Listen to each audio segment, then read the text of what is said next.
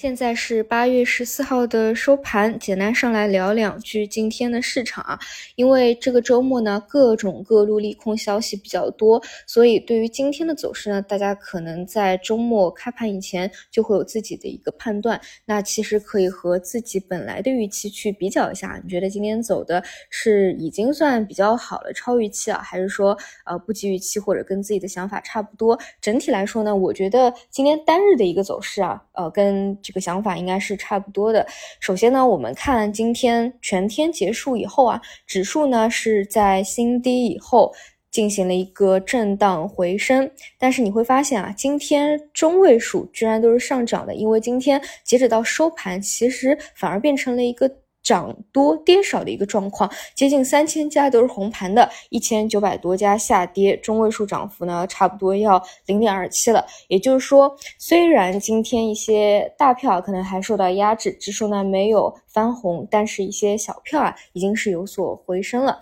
啊。但是你要说从一个趋势波段角度来说啊，我们不说单日的啊，单日的呢，其实无非就是在一个底部震荡，而这个底部震荡已经进行了好几个月了，只不过呢，它这个波动啊是越来越小。那你要从趋势波段的角度来说啊，其实这一轮的再度回调，这个力度已经是很大了。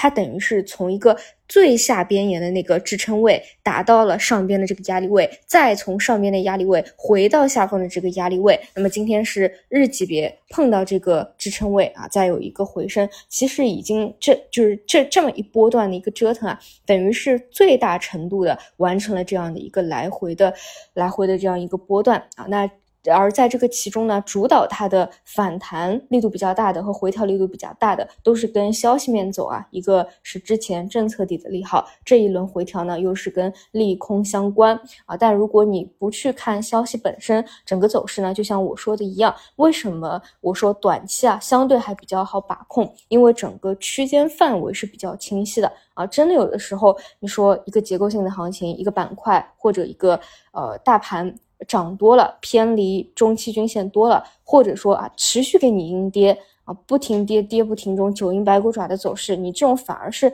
难以控制、难以去判断的这种收敛形态，你至少这个区间范围啊，你自己还心里有数，对吧？嗯，所以还还算好吧。那么等这呃最近这个各路利空啊释放完啊，这个我我觉得价格基本上已经消化完这些消息了，后面呢就是看盘整一段时间以后，资金再怎么样去发动什么方向吧。那么个人认为呢，就比如说像今天中午啊，我给大家讲的就是我不会。会说期待现在立刻马上，比如说今天下午或者明天。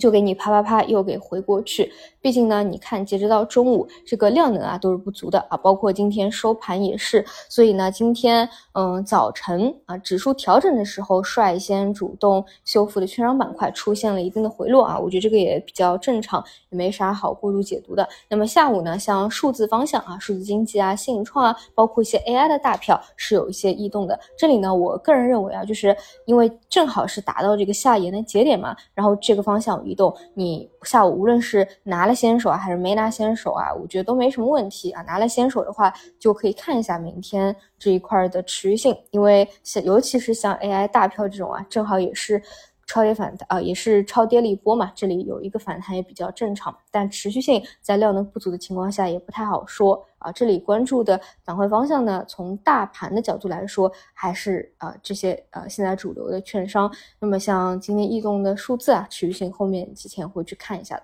啊。这是今天市场整体的情况。呃，我我总结一下，就是单日的走势啊，就还是比较符合预期，甚至呢中位数的涨幅啊，理论上还是有点超出预期的啊，它的一个修复的情况。但是你要从趋势波段角度来说，这一轮的调整啊，肯定是超预期的。啊，只因为是有各种利空放大了它嘛。如果是一个中规中矩的走势啊，可能不会说有这么大呃时间和力度的一个回撤。但是既然呢已经是来到了下边沿，那么现在呢无非就是等啊新一轮的从下沿到上沿的走势。那么到了上方的这个上沿压力位呢，继续去看能不能够有效的突破啊正式的突破，否则呢你还是在这个区间里面震荡。好的，以上就是今天万语评的内容，那我们就明天早晨再见。